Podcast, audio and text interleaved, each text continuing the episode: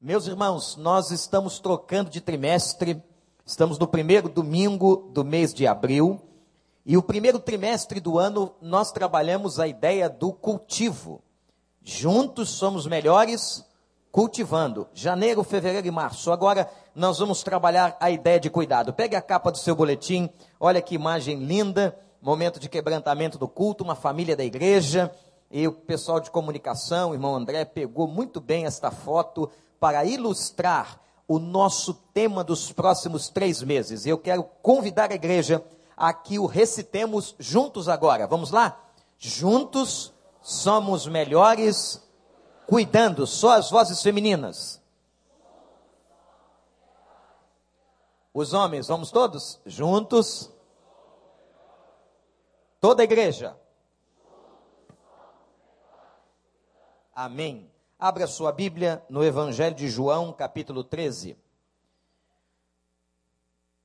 Meus irmãos, já foi anunciado. Quinta-feira, a professora Rose vai pregar sobre o cuidado de Deus. Domingo que vem nós vamos ter um culto com os nossos hinos falando também do cuidado de Deus. Mas durante todo o mês de abril, os irmãos sabem como nós gostamos, pastor gosta, eu sei que a igreja também, de séries bíblicas. Nós vamos, esse mês de abril, estudar o capítulo 3 de João até o verso 17. Então, durante todos os cultos da manhã, neste mês, nós vamos estudar esse texto. Talvez um dos textos mais expressivos do Novo Testamento sobre o cuidado de Deus. A história quando Jesus lavou os pés dos seus discípulos. Um pouco antes da Páscoa, sabendo Jesus que havia chegado o tempo em que deixaria este mundo, iria para o Pai. Tendo amado os seus que estavam no mundo, preste atenção, igreja, amou-os até o fim. Estava sendo servido jantar e o diabo já havia introduzido Judas Iscariotes, filho de Simão, a trair Jesus. Jesus sabia que o Pai havia colocado todas as coisas debaixo do seu poder e que viera de Deus e estava voltando para Deus. Assim, levantou-se da mesa, tirou sua capa, colocou uma toalha em volta da cintura e depois disso derramou água numa bacia e começou a lavar os pés dos seus discípulos, enxugando-os com a toalha que estava na cintura. Chegou-se a Simão Pedro que lhe disse: Senhor, vais lavar os meus pés? Respondeu Jesus: Você não compreende agora o que estou lhe fazendo, mais tarde, porém, entenderá. Disse Pedro: Não, nunca lavarás os meus pés. Jesus respondeu: Se eu não os lavar, você não terá parte comigo. Respondeu Simão Pedro: Então, Senhor, também as minhas mãos e a minha cabeça. Respondeu Jesus: Quem já se banhou precisa apenas lavar os pés. Todo o seu corpo está limpo. Vocês estão limpos, mas nem todos.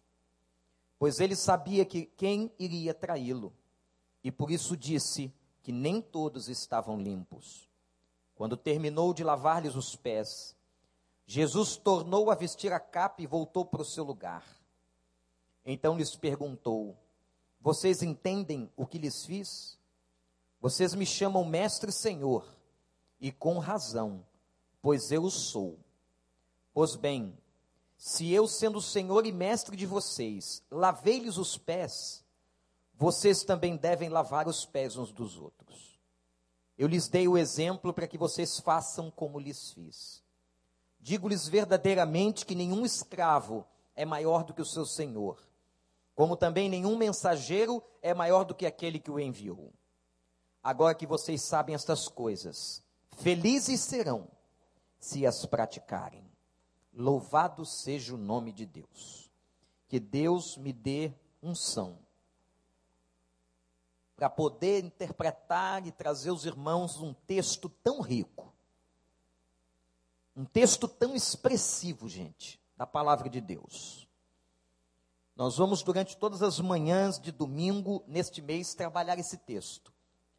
Eu quero convidar você em casa que leia, que releia, quem tiver comentários bíblicos, leia-os no sentido de ajudar a entender o texto. O texto que nós acabamos de ler, ele relata momentos, ou melhor, a noite anterior à Páscoa.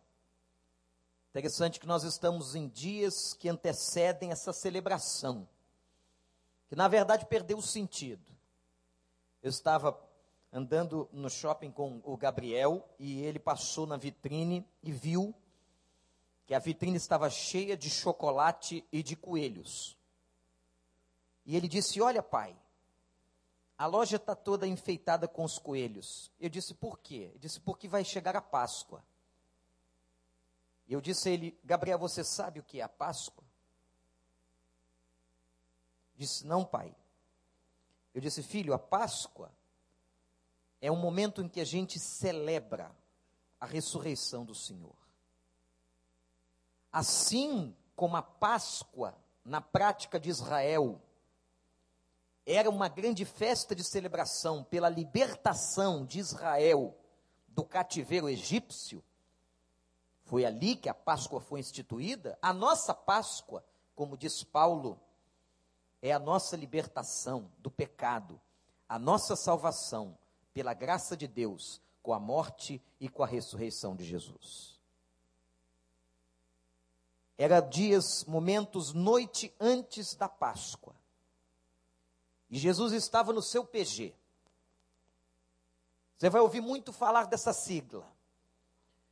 Porque a gente está querendo cuidar melhor de você.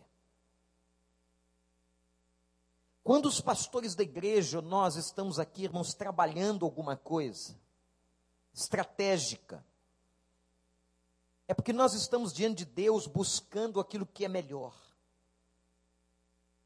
Nós temos a convicção de que nós não sabemos tudo.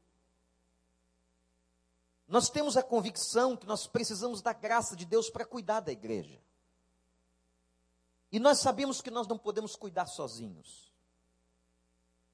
Nós sabemos que Deus tem dado à sua igreja no mundo inteiro, e não só aqui, uma estratégia para que nós possamos nos pastorear mutuamente. Eu também preciso de pastoreio, sabia disso? O pastor Paulo precisa ser pastoreado. O pastor Miqueias precisa de pastor. Nós que somos pastores precisamos deste pastoreio, desta mutualidade, deste convívio, dessa troca, desta oportunidade da gente ter alguém íntimo para abrir o coração, e o pequeno grupo, ele faz isso, o PG faz isso. E é por essa razão que nós temos estimulado a igreja toda. E eu falo com você, se você ainda não teve este privilégio, que você participe. Estar aqui domingo é muito importante. Aqui é a grande celebração, é a festa. É o momento que todos os pequenos grupos estão juntos para a gente celebrar um culto coletivo e adoração coletiva ao nome de Deus. Mas o pastoreio acontece é lá no PG. Aqui eu não posso tirar sua dúvida. Se eu der a oportunidade a um irmão de levantar a mão e me fazer perguntas sobre o que eu estou pregando, eu tenho, por uma questão de justiça, dar oportunidade a todo mundo que levantar a mão. E este não é o objetivo do culto coletivo. Eu não posso daqui Fazer outra coisa a não ser pregar a palavra e esperar que o Espírito Santo ministre cuidado na vida de vocês. Nós não podemos, como pastores, durante um culto como este, sentar com um a um e conversar a particularidade de cada um, e trocar, e chorar junto, e se alegrar, e ensinar. Não podemos fazer isso. Mas o PG pode. E Jesus foi o grande mentor dessa estratégia, quando ele estava lá com seu pequeno grupo. Ele não escolheu mais do que doze. E se você pensa que pode cuidar mais do que doze pessoas você está enganado. Qualquer pastor que pensa poder cuidar intimamente mais do que 12 pessoas está enganado, porque o mestre não fez assim. O mestre foi delegando. Lembram quando ele enviou os 70? Ele enviou de dois em dois. Essa estratégia de grupos menores é antiga. Quando Moisés ouviu o conselho de Jetro, Jetro disse para ele: Moisés, o que está fazendo você? Você está querendo pastorear toda uma multidão? Não, divida o povo em grupos pequenos, em grupos menores, e coloque líderes sobre eles para que eles ajudem no pastoreio e no cuidado das pessoas. Irmãos, a questão pastoral, a questão do cuidado, é uma questão real na vida de todos nós que estamos aqui, indiscriminadamente, homens e mulheres, jovens ou velhos, Todos nós que estamos aqui precisamos de pastoreio. Todos nós que estamos aqui precisamos de cuidado. Todos nós que estamos aqui precisamos de ombro para chorar, de alguém para compartilharmos a vida, de trocarmos experiências cristãs, de desenvolvermos a nossa fé. Todos nós que estamos aqui precisamos deste aspecto pessoal da igreja, de estarmos juntos uns com os outros, e Jesus sabia disso. Ele começou com doze para expandir o seu reino. É por isso que ele planta várias igrejas e elas crescem, e ele vai nos ensinando essa estratégia de estarmos em pequenos grupos. Ontem eu recebi uma ligação à tarde e foi a irmã Valéria muito feliz, porque a Raíssa está em casa, a gente sabe da luta desta família com aquela enfermidade crônica e a Valéria disse algo muito importante. Disse, pastor, eu quero dizer ao irmão que eu louvo a Deus pelo meu grupo pequeno, pelo meu PG. Porque na hora da enfermidade da minha filha, eles estiveram presentes lá no hospital, me ligavam o tempo todo, cuidaram de mim. E eu disse a ela, Valéria, isso é a igreja. Quando você participa da grande celebração, você está sendo abençoado num aspecto e numa asa da vida cristã. Mas quando você está participando de um PG, de um pequeno grupo na intimidade, você estão, está participando da segunda asa e da segunda bênção na vida cristã. A coletividade e a individualidade. Estarmos aqui para adorarmos a Deus, mas estarmos também na nossa intimidade. Eu quero desafiar você a olhar para isso. Olhar pelo fato de que Jesus estava ali com seu pequeno grupo e o que ele estava fazendo? Qual é o sentido dessa passagem? Será que nós, e ele disse assim: façam o que eu fiz. Se vocês são meus discípulos, imitem o que eu estou fazendo. O que, que ele quer? Igreja. Ele quer que agora nós peguemos uma bacia e comecemos a fazer um lava-pés aqui dentro do templo? Será que esse é o propósito? Nós vamos ter surpresas aqui. De gente que não lavou o pé, está com a unha grande, tem bicheira na sola. Vamos pegar pés lindos, né?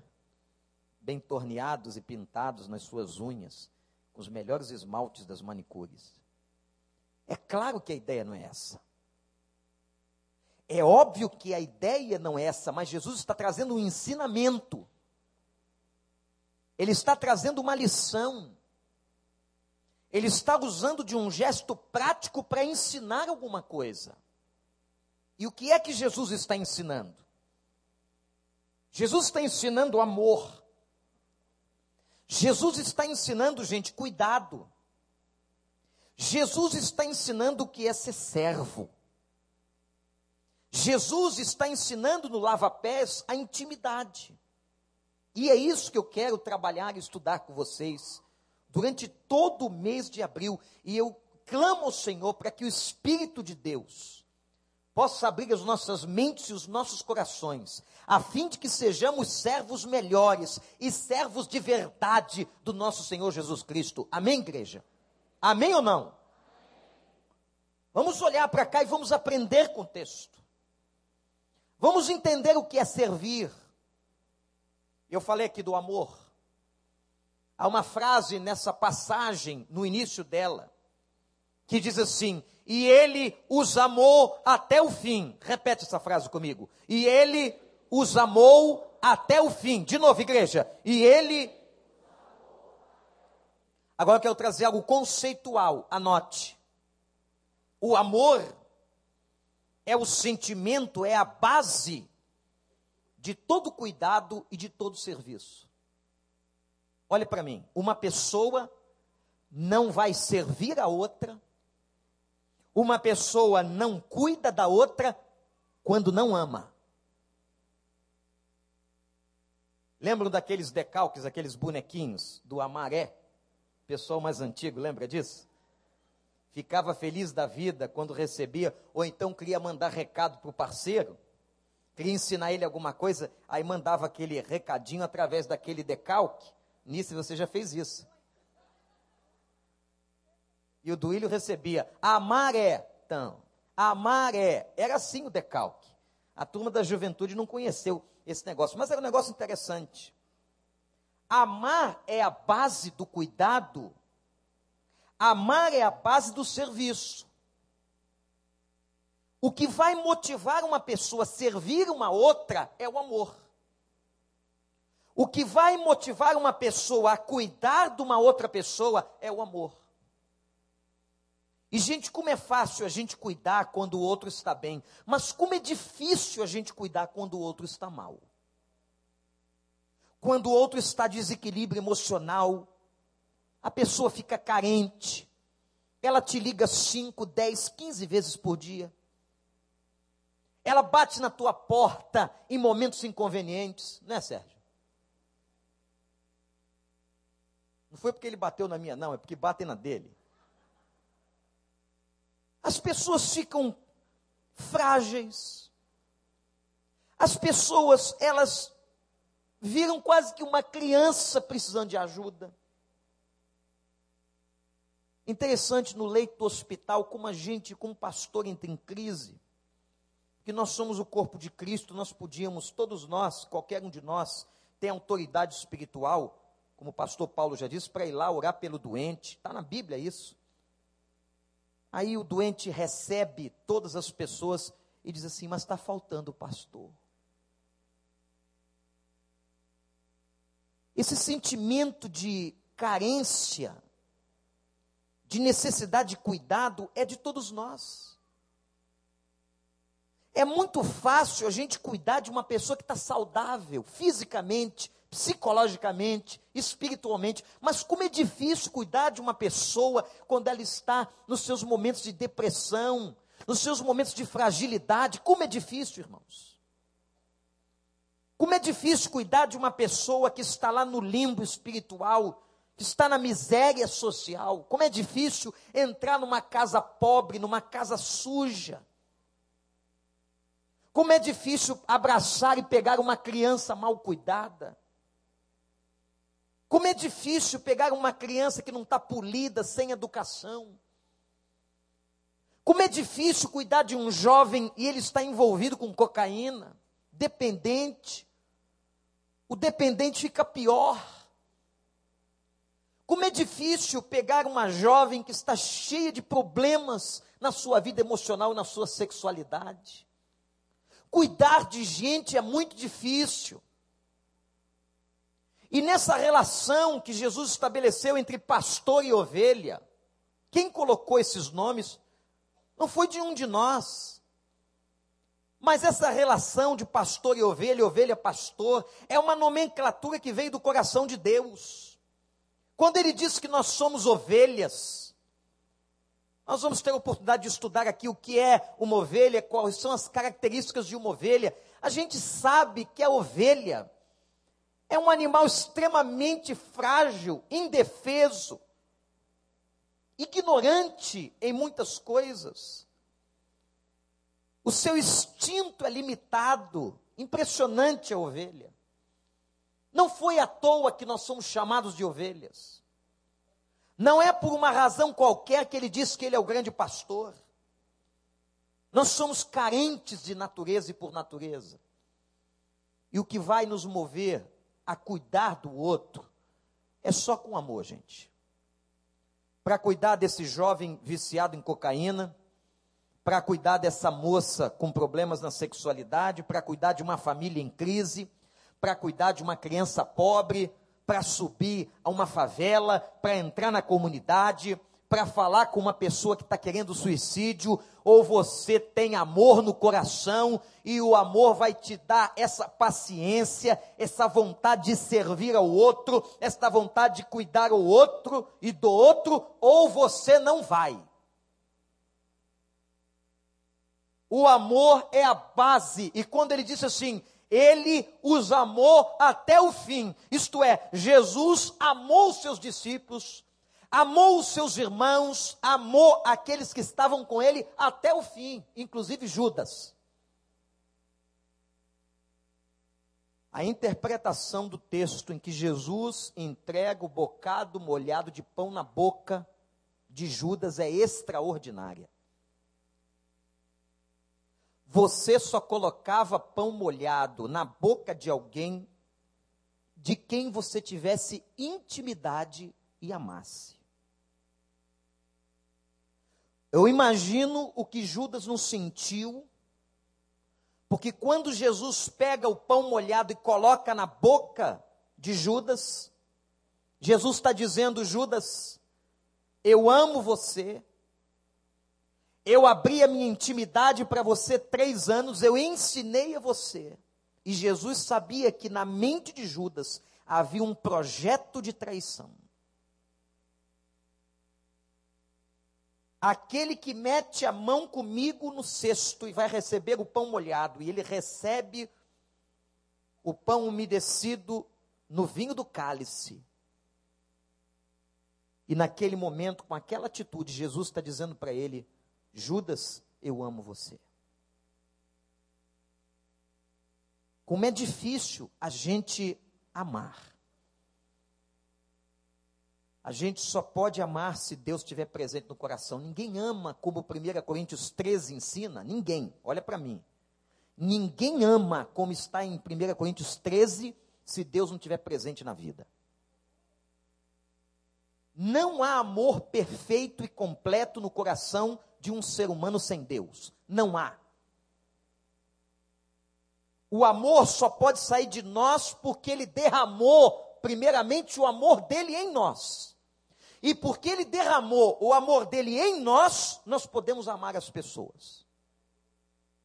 E este amar as pessoas tem que ser algo visível, algo substancial, algo notório. E como é que eu vou evidenciar amor?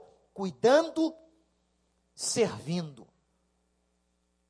Quando você pega o seu carro e vai à casa de uma pessoa que está aflita, quando você fica uma hora gastando sua conta telefônica, quando você investe do seu tempo para ajudar alguém, você está servindo a Deus. E você está servindo ao outro. E servir tem que ser uma coisa que vem do amor. Quando Jesus diz que amou até o fim,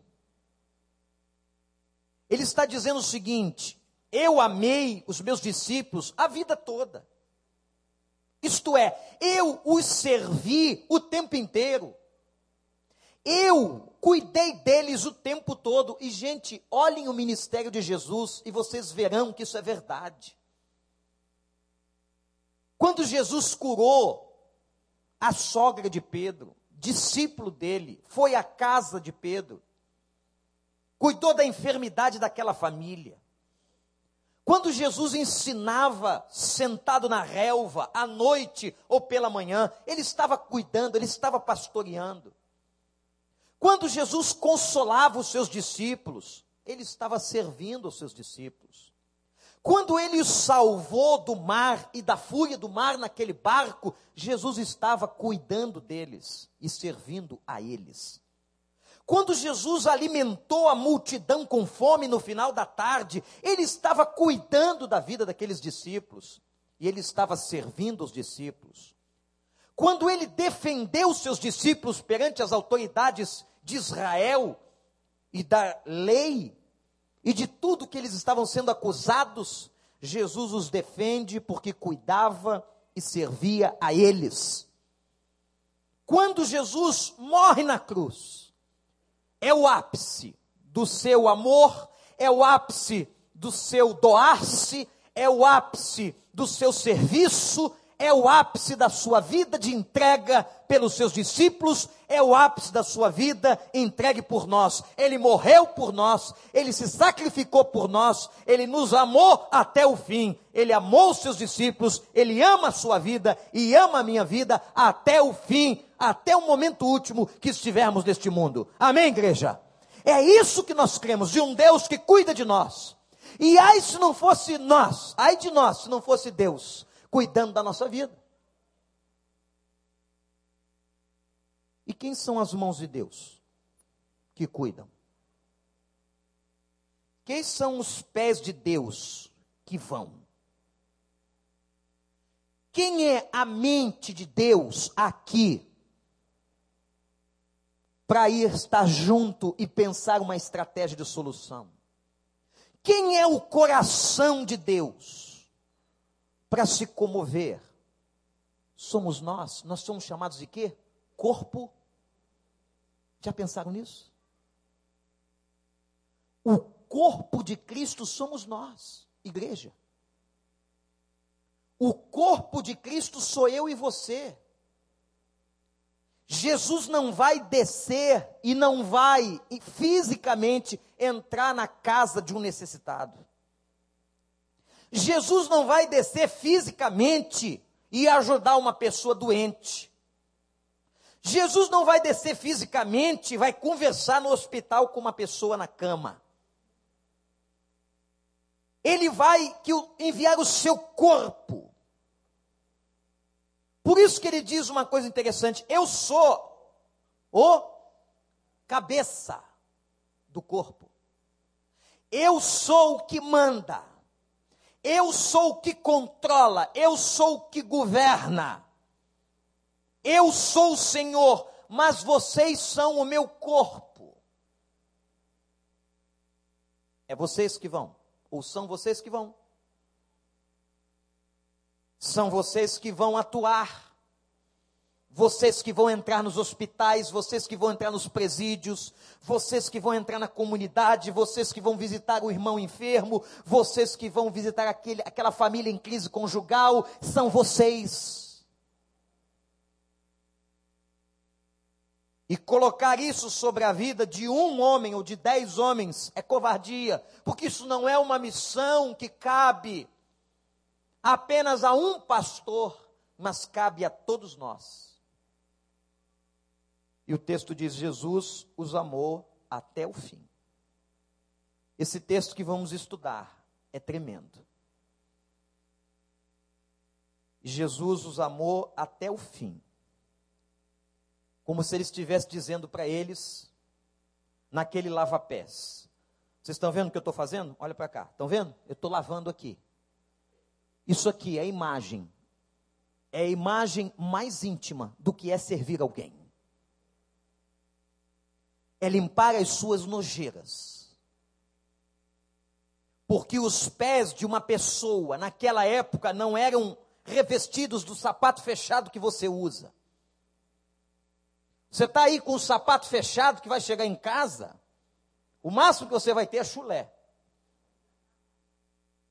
Agora, os seus pés vão chegar lá limpos. Os pés naquela época eram sujos, com crostas muito grandes, porque muitos andavam descalços e outros andavam de sandálias, de chinelos muito finos. Quando você pegava o pé de uma pessoa, você acha que estava cheio de creme dermatológico?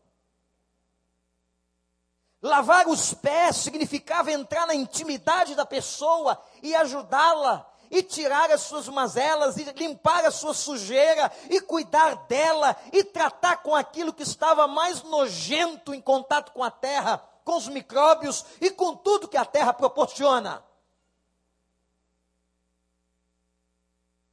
Eu li uma pesquisa há não muito tempo, que um dos grandes contatos de contaminação das crianças pelo Brasil afora, pelos pés, é contato com a terra. Como que nós olhamos essa cena e não entendemos que o que ele está ensinando aqui, gente, é amor, é intimidade, é cuidado. Quando eu olho a classe dos primeiros passos, a classe que recebe pessoas novas, aquilo ali é um berçário. Eu digo ao pastor Tiago, pastor Paulo, nós precisamos de tanta gente para cuidar dessa gente. Esse é o trabalho do discipulado. É discípulo ensinando discípulo. Quanta gente sentada às vezes apenas no banco da igreja e com tanta experiência e podia estar ajudando um pequeno na fé, alguém que está começando. Vocês não imaginam na nossa classe quanta gente pergunta, perguntas muito sinceras. Pastor, como é isso? Eu quero entender melhor. Como fazer isso? Como caminhar? Pessoas que precisam de discipuladores, de pessoas que sejam disponíveis para cuidar do outro. Nós temos que aprender a fazer isso como igreja. Quando estamos falando dos pequenos grupos, é para que haja essa mutualidade, essa troca, esse cuidado. Estamos precisando de pessoas, de casas. Tem gente que pode abrir a sua casa para cuidar de alguém, doar a sua casa, o seu endereço a Deus, duas horas por semana para ajudar a cuidar de uma pessoa. Se Deus, nesse primeiro trimestre do ano, falou com a igreja sobre o cultivo, sobre plantar a semente, agora Deus nos falará sobre esse cuidado. Nós temos que aprender em nome de Jesus, em nome de Jesus, a cuidarmos uns dos outros. E não delegarmos esta missão a meia dúzia de pessoas que alguns, numa visão muito cruel, fazem o seguinte: eles são pagos para isso. Não é para isso que os pastores recebem. Mas é para equipar os santos, direcionar a igreja nos caminhos de Deus e para onde a igreja deve seguir. O que está acontecendo aqui agora, eu estou dizendo como pastor à igreja, nós precisamos aprender a cuidar. Eu estou ministrando, eu estou cumprindo a minha função pastoral. De dizer às ovelhas do Senhor que o seu ministério é cuidar. Que você precisa ter uma mobilidade para cuidar. O que, que a gente está esperando? O diabo tem colocado algumas coisas na cabeça de alguns. Ah, você não tem competência para cuidar. Quem é que tem competência para cuidar? Nós vamos compartilhar as nossas fragilidades. O diabo está colocando para alguns que isso tem que ficar para depois. Depois quando? O amanhã não pertence a nós. E Jesus mostra no texto uma consciência de tempo impressionante quando ele diz assim: Está chegando o tempo de eu ir para o meu pai. Ele sabia que momentos, semana depois, ele seria morto. O texto diz que Jesus declara que ele tinha consciência de que ele tinha vindo do Pai e voltava para o Pai. Vejam a exegese desse texto.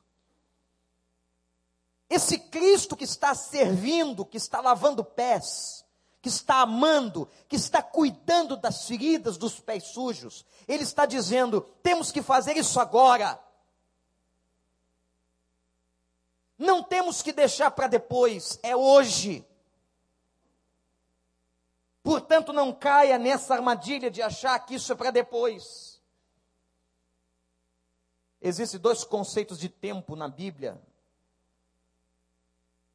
com base no grego, que é o Cronos e o Kairos. O Cronos, cronologia, é o tempo do teu relógio. É o tempo que dura 24 horas no estabelecimento que o homem deu para a virada do sol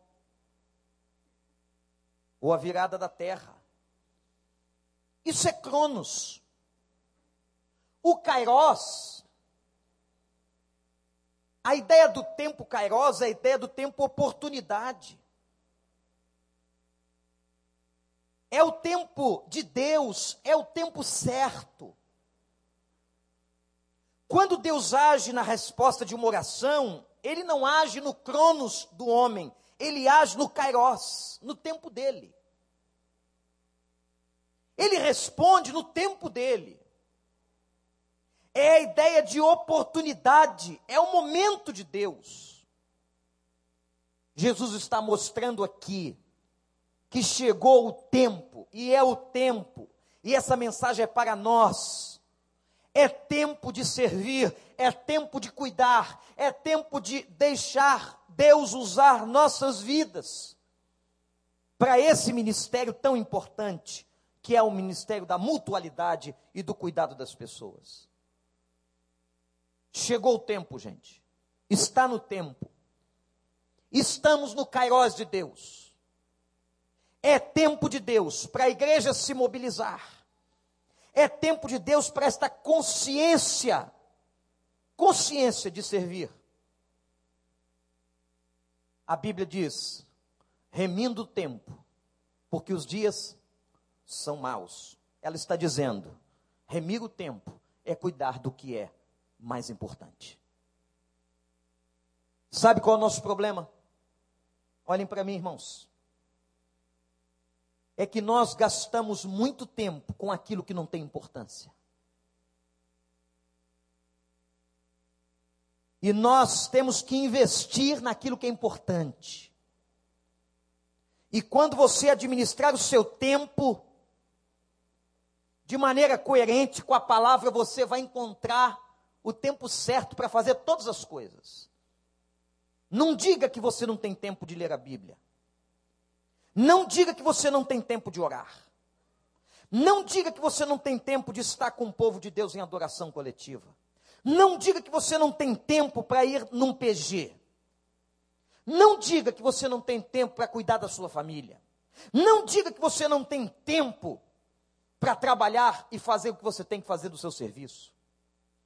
A questão não é ter tempo, a questão é ter remissão, isto é, sabedoria para administrar, controlar o tempo que Deus nos deu nesta vida este é o tempo. O Kairos de Deus chegou. A oportunidade está diante de nós. Vamos usar o tempo para a glória e honra do nome do Senhor. Vamos usar o tempo de maneira tal em que ele se agrade de nós. Usar o tempo de maneira errada também é pecado. Não remir o tempo também é pecado. Nós estamos pecando contra Deus quando nós não remimos o nosso tempo. Como tem gente que trata as coisas de Deus com leviandade. Como é triste. Porque não, não sabe remir o tempo. Às vezes, temos só duas horinhas de culto por domingo coletivamente de manhã e coletivamente à noite. O cara não consegue chegar. Você não sabe que o recreio está em obra? Estão duplicando a avenida. Sai cedo. Coloca lá o relógio para despertar mais cedo. Para você ter intimidade com Deus em casa. Não diz que você não tem tempo. Deixe de fazer algumas coisas. Fica menos na internet. Vê menos televisão. Aprenda a remir o tempo. Priorize um PG na sua vida. Não, isso é importante para a minha fé. Sabe o que o mundo corporativo está dizendo? Sabe o que, que os empresários e donos de grandes organizações estão dizendo? Que o homem precisa ter saúde física, emocional e espiritual. Eles estão percebendo que uma pessoa equilibrada espiritualmente é uma pessoa mais produtiva. Não diga que você não tem tempo, aprenda a remir o seu tempo. Uma pessoa que sabe remir o tempo, investe o tempo adequadamente, é muito mais produtiva, trabalha com muito mais alegria, tem muito mais humor. Sabe por que, que falta humor às vezes dentro de casa? Porque o tempo está mal remido. Você não é capaz de dar um passeio na praia. Tem gente que mora aqui que nunca foi à praia. Ir à praia, que eu estou dizendo, é tomar banho, fazer surf, não. Que nem todos têm este, esta oportunidade. Mas é caminhar, olhar o mar. De repente, gastar um momento do lado de um filho remir o tempo. Olhando esse texto, o que, que eu estou vendo aqui? De um Jesus que investiu o tempo da sua vida com seus discípulos, para lhes ensinar o que é servir, o que é cuidar. E disse o seguinte: foi Jesus, eu não tenho nada com isso. Façam a mesma coisa. Ou nós vamos aprender o que é cristianismo, irmãos, abrir o coração, a mente, entender esse negócio. Ou então nós vamos morrer sem qualquer crescimento, sem qualquer qualificação de vida cristã. Deus está nos dando muitas oportunidades. Essa igreja tem tido muitas oportunidades. Deus tem levantado profetas aqui, de várias partes do Brasil e do mundo. Ele tem repetido as mesmas coisas para nós. Graças a Deus, muitos estão respondendo, mas a minha pergunta é se você está respondendo. Responder é dizer, Senhor, eu estou dentro. Eu quero investir mais na minha vida. Eu quero investir mais na minha vida espiritual. Eu quero ter prioridades, assim como eu tenho que acordar às seis horas da manhã para o meu trabalho, porque senão o meu patrão manda descontar do meu salário, ou eu sou chamado a atenção, assim como eu tenho disciplina para isso, para ganhar dinheiro, eu tenho que ter disciplina para ter crescimento espiritual. Eu tenho que ter disciplina para servir. Qual é o seu tempo? Quando vai ser o seu tempo? olha para a sua agenda e responde, em que você vai se dispor a cuidar de alguém, a servir, a estar do lado na casa de um vizinho para abençoar, a orar com alguém, a visitar alguém no hospital, a ver uma pessoa que está fraca na fé, ajudar um casal em crise conjugal. Quando você vai ter tempo para isso? Quando? Quando que nós vamos olhar para o texto e entender que nós precisamos dar prioridades? não me lembro, não, não me esqueço, melhor dizendo, daquela missionária que esteve aqui, dizendo: Olha, na minha vida tinha tantas coisas importantes, depois que eu compreendi o senhorio de Jesus, fui morar na Índia. Eu entendi que tem tanta coisa na vida da gente que não é importante. E eu passei a deixar essas coisas que não são importantes, que não acrescentam, que não edificam, e comecei a me ligar naquelas que são. Você não precisa estar lá na Índia para descobrir isso, você está aqui. E Deus está falando com você pela palavra, pela boca de tanta gente. Quando nós vamos entender que o tempo chegou? Precisamos de cuidado, irmãos. Vocês não têm ideia. Eu já aprendi a não me estressar olhando para a minha própria agenda pastoral na igreja. São 20, 30 pessoas esperando.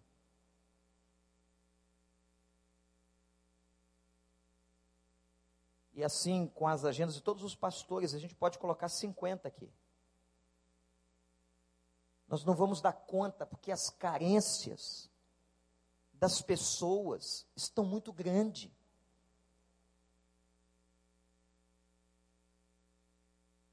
As necessidades são muitas.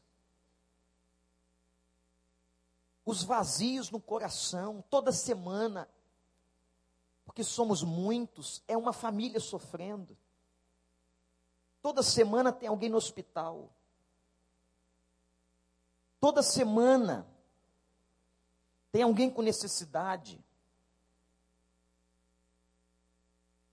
Nós temos que entender que a igreja, ela é igreja. Também quando ela se relaciona na mutualidade, no intimidade. Onde nós pastoreamos um ao outro. Como esse testemunho da Valéria, que teve ombro, teve ombro do seu pequeno grupo, quando sua filha esteve numa situação difícil no hospital. Está diante de nós. E eu quero terminar dizendo o seguinte, irmãos. Este chamado de Deus para cuidar, ele tem duas direções, e com essa palavra eu paro aqui a primeira parte.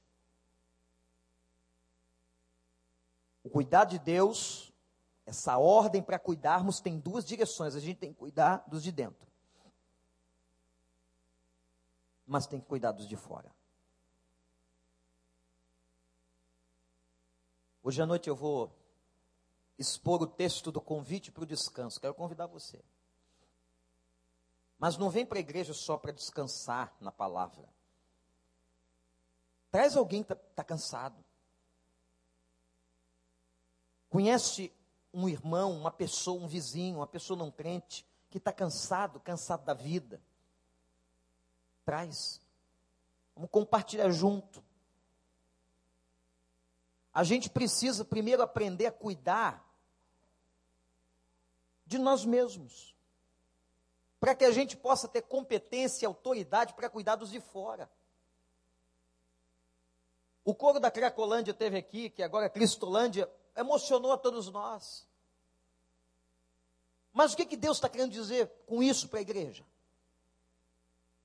Vocês estão vendo que quantas pessoas, criaturas minhas, estão no lixo, estão no limbo, estão no sofrimento, estão na dor, estão nas drogas, estão consideradas como lixo, escória da sociedade. Vocês estão vendo quanta gente lá fora precisando do evangelho que vocês curtem, que vocês se alegram, que vocês conhecem, que vocês ouvem aqui dentro do templo. Vocês estão vendo quantos precisam de vocês. Então saiam, vão até eles e de pregar o evangelho a toda criatura, ensinando-os e batizando-os em nome do Pai, do Filho e do Espírito Santo ensine a eles vida cristã, mostre a eles uma proposta nova, dê oportunidade para que eles conheçam esse Jesus e mudem a vida deles. É isto, esta foi a mensagem que aquele coral trouxe para nós, uma mensagem de mudança no nosso comportamento de ação do que é ser igreja.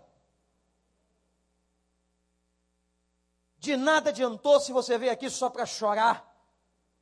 Eu me debulhei em lágrimas, você, e foi chocante, é marcante e mais marcante ainda ver Deus fazendo alguma coisa, mas a gente esquece que é corpo de Cristo e eles precisaram de uma mão, eles precisaram de uma voz, eles precisaram de pés que entrassem lá na Cracolândia e pregassem o Evangelho. Nós somos o corpo de Cristo, quem vai somos nós. Deu para entender? Eu fui claro, gente, não? É difícil fazer uma exegese textual, tirar do texto lições para nós do Senhor. Se você veio aqui domingo passado e apenas se emocionou, você não entendeu nada. Mas se você se emocionou e deu continuidade àquela lição, aquilo foi uma lição. Teve gente que disse assim para mim, pastor, eu estou me sentindo um nada. Eu disse, eu também, cara. Olha quanta coisa a gente tem para fazer. Nós estamos vendo apenas uma realidade no centro de uma cidade do Brasil. Mas a dor e o sofrimento estão em todos os bairros, em todas as casas onde não tem o Cristo. As necessidades estão aí e nós estamos sentados só em cima do nosso problema. Sabe o que é isso? É a visão de um mundo que entrou na igreja e nos trouxe princípios. Não vai dar tempo eu falar hoje. Mas o capitalismo, o mundo estético, o mundo hedonista, globalizado, centralizado em si mesmo, entrou na igreja. Entrou através de nós.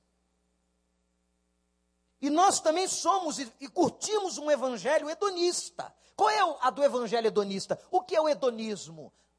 É uma filosofia que prega prazer a qualquer preço. Essa filosofia que o mundo contemporâneo está sentado. O que importa é o meu prazer. O que importa é a minha alegria. Que se dane os outros. E nós sentamos como evangélicos em cima disso. Entramos aqui, o que importa é o meu prazer espiritual. Que se dane o mundo. Estamos sentados em cima de um evangelho capitalista. Sabe como é que o capitalismo entrou na igreja? Eu vou mostrar para você. Quando você tem pessoas que vêm à igreja e só querem receber, só querem ter lucro, esta é a visão capitalista de reino. Além do fato de que tem muita gente ganhando dinheiro com o nome de Jesus. Tem muita gente lucrando, ficando rica com o nome de Jesus. Não estou falando só deles. Eu estou falando de gente que entra e nessa visão do mundo, de querer ter e ter e ter, a visão é essa na igreja, a visão é essa no reino, está no subconsciente, está na inconsciência das pessoas. Eu vou à igreja, eu tenho que me dar bem, eu tenho que ganhar alguma coisa. E se não recebe alguma coisa, é esse pastor que não tem poder. Essa igreja que é fraca. Eu vou procurar uma mais forte, aonde eu possa ganhar alguma coisa. As pessoas estão ouvindo na televisão, venham para a igreja que vocês vão receber um monte de coisa. Vocês ouvem isso todo dia.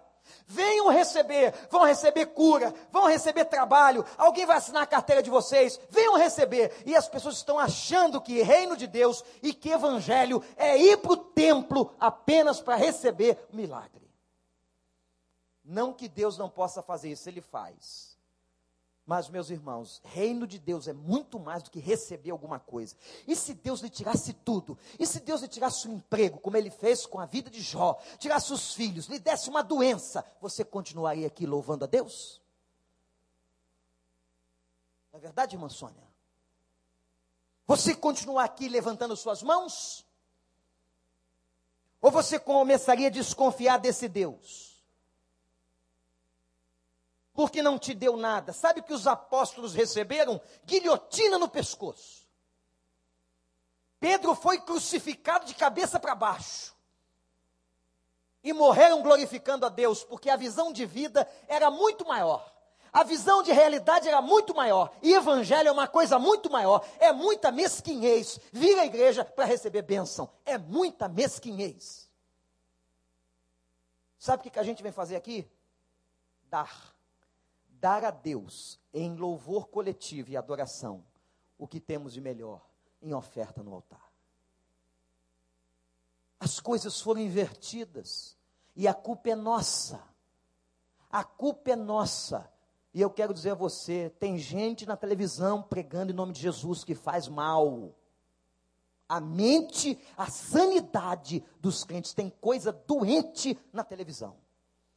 Tem coisa adoecendo o crente, enchendo o crente de doutrina errada, pregando o que não é Bíblia. E muita gente comendo lixo.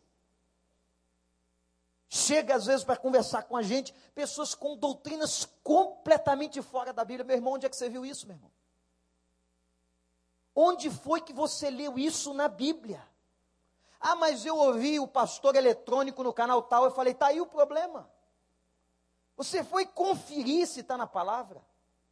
Como os crentes de Bereia faziam. Você foi checar. Esse pastor abriu a Bíblia. Você já viu como é que eles pregam? Eles abrem a Bíblia. A Bíblia fica ali aberta. E eles falam qualquer coisa. E mensagem geralmente de autoajuda. Claro que é o que o povo precisa ouvir.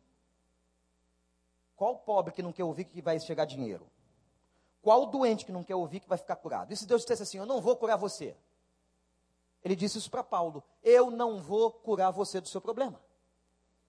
E pediu ao Senhor que me curasse três vezes, que me tirasse o espinho, e ouvir do Senhor: A minha graça te basta. E se Ele não te tirar ou não te der aquilo que você está pedindo, aleluia, louvado continuará sendo o nome do Senhor. Foi isso que Abacuque ensinou, mesmo se faltar o gado no pasto, se faltar o mantimento na minha dispensa, se faltar qualquer coisa, eu continuarei louvando o nome do Senhor porque a minha visão de vida e de existência é outra. Não posso pensar num Deus capitalista que apenas atende os meus desejos. Ele não é o meu servo, sou eu que sou servo dele. E se ele não quiser curar, se ele não quiser abençoar, e se eu ficar na penúria, eu continuarei sendo servo do Senhor. Quantos servos do Senhor morreram na penúria? Quantos servos do Senhor morreram pobres? Quantos servos do Senhor morreram doentes? Quantos servos do Senhor tiveram câncer? Quantos servos do Senhor foram atropelados? Quantos servos do Senhor sofreram e sofrem como Jó? A mulher de Jó disse depois toda acho que não teve, aquilo é emblemático. Não há na história ninguém que sofreu mais. Ainda teve aquela benção daquela mulher dentro de casa, parecia o demônio, dizendo para ele assim: nega o teu Deus, amaldiçoa e morre. Isso é o demônio. Isso é o demônio. O Senhor deu, o Senhor tomou. Bendito seja o nome do Senhor. Eu conheci crente que só foi crente quando estava com grana. O dia que começou a perder status social, posição no banco, na fábrica, deixou de ser gerente, foi empobrecendo, foi abandonando o reino não entendeu o que é evangelho. Mas esse capitalismo da sociedade contemporânea entrou na igreja, na mentalidade evangélica e na forma de ver Deus. A mensagem do evangelho é: assentem-se, lavem os pés uns dos outros, cuidem uns dos outros. Vocês são o meu corpo. Eu sou cabeça da igreja mas vocês são as minhas mãos. Que Deus nos ajude em nome de Jesus. A que esse texto seja rasgado dos nossos olhos. Orem por mim para que eu tenha unção durante a semana para Deus me preparar para eu trazer a vocês a mensagem do Senhor. Orem pelos pastores de vocês. Orem. E vocês não estão aqui passando duas horas brincando. Nós estamos aqui para celebrar e para ouvir o nosso Deus. Que Deus rasgue esse texto de João 13 e que a gente aprenda com esse lavar os pés. O que é ser servo, o que é amar. E deixe-me dizer uma outra coisa que eu ia esquecendo. Servir a Deus nunca foi lugar e posição de destaque dentro da igreja.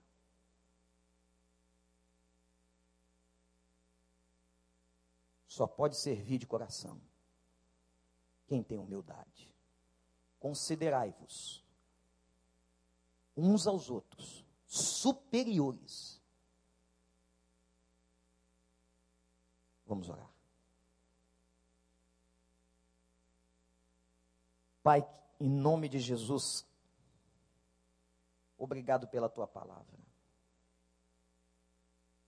Quebra em nós todos os conceitos que não vêm do Senhor. Ajuda-nos a que realmente, Senhor, vivamos o puro Evangelho. Estamos no Cairós. Estamos no tempo. Ensina-nos a cuidar uns dos outros. Ensina-nos a servir uns aos outros. Ensina-nos a lavarmos os pés uns dos outros. Oh Deus, isso requer amor, humildade, quebrantamento, Senhor. Uma igreja que não tem quebrantamento, uma pessoa que não tem quebrantamento não vai a lugar nenhum.